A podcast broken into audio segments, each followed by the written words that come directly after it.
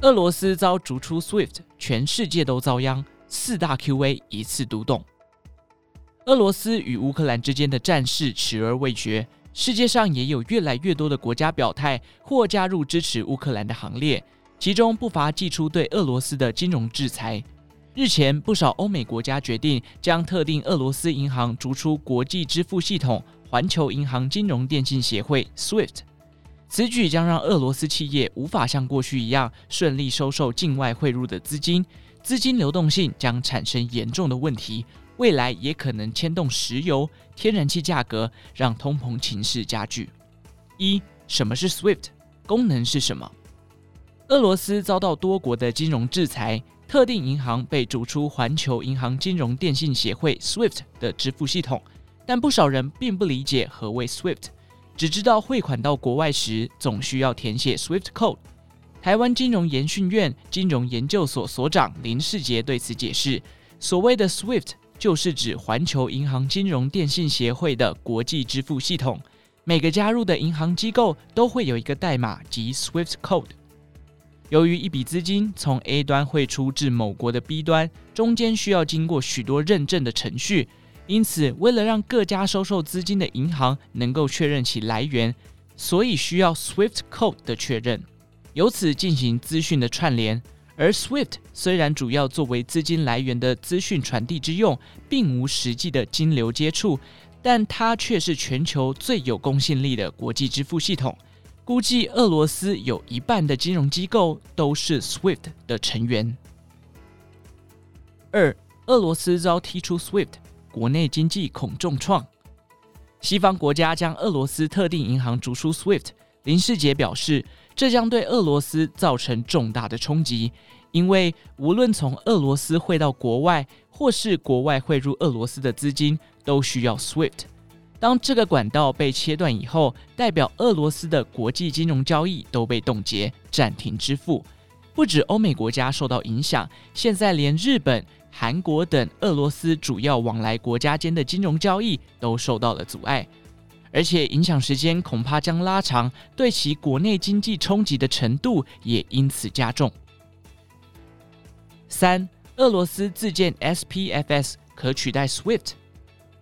虽然俄国特定银行被逐出 SWIFT，但俄罗斯央行也祭出自救措施，宣布将以本土版金融资讯传输系统 SPFS 直接取代 SWIFT，完成国内外资金流动的相关业务。但是，是否能有效达成其效果，仍需观察后续是否有更多机构愿意加入。林世杰说，俄国试图以自行建立的金融资讯传输系统 SPFS 取代货币跨境交易系统 SWIFT，而 SPFS 这套系统是在二零一四年俄国入侵克里米亚后，俄方发现不可太依赖以美国为首的组织系统而生。但是 SPFS 虽然可以运用在国际资金的收付，但除了俄国的本土金融机构加入之外，也需要外国银行加入才能发挥效用。如果加入的银行越多，这套系统的势力就更强。虽然 SPFS 从二零一四年开始建制，目前俄罗斯境内约有四百家银行加入，但是其中只有十多家国外金融机构加入，也就是说，并无太多银行加入，因此是否能发挥作用，还是要看后续有无国外金融机构加入而定。四、俄罗斯遭剔除 SWIFT 之后，全球经济会有什么影响？当俄罗斯被切断与国际之间的资金往来以后，林世杰指出，俄罗斯的资金流动性将受到影响，而且俄罗斯出口大宗为石油及天然气。因此，在收不到国际资金的影响下，石油及天然气的供应是否出现问题，恐怕是后续最值得关注的议题。林世杰说，近期以来，原油及天然气等价格已受到乌俄战事影响，已有一波明显的涨幅。现在，在俄罗斯资金流动性出现问题的同时，石油及天然气的供应能否顺畅？这个问题将率先冲击仰赖俄国输出天然气的欧盟国家。另外，乌俄战事已带动原物料全面大涨。原先预期二零二二年第一季可望看到通膨情况趋缓，但现在可能会因此发生连锁效应，进而让通膨情况维持更久。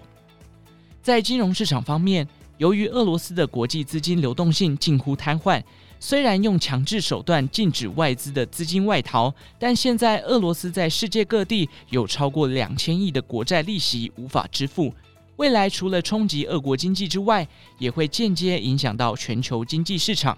特别是如往来较为密切的东欧、亚洲、东南亚等新兴国家。不过，对于台湾的金融业而言，在乌克兰及俄罗斯的曝险金额并不算大，因此对于台湾直接冲击的程度相对较小。以上内容出自《金周刊》数位内容部，更多精彩内容欢迎参考《金周刊》官方网站或下载《金周》App。喜欢我们直播的节目，请给予我们五星的评分。有任何建议，也欢迎留言告诉我们。祝您有个美好的一天，我们下次再见。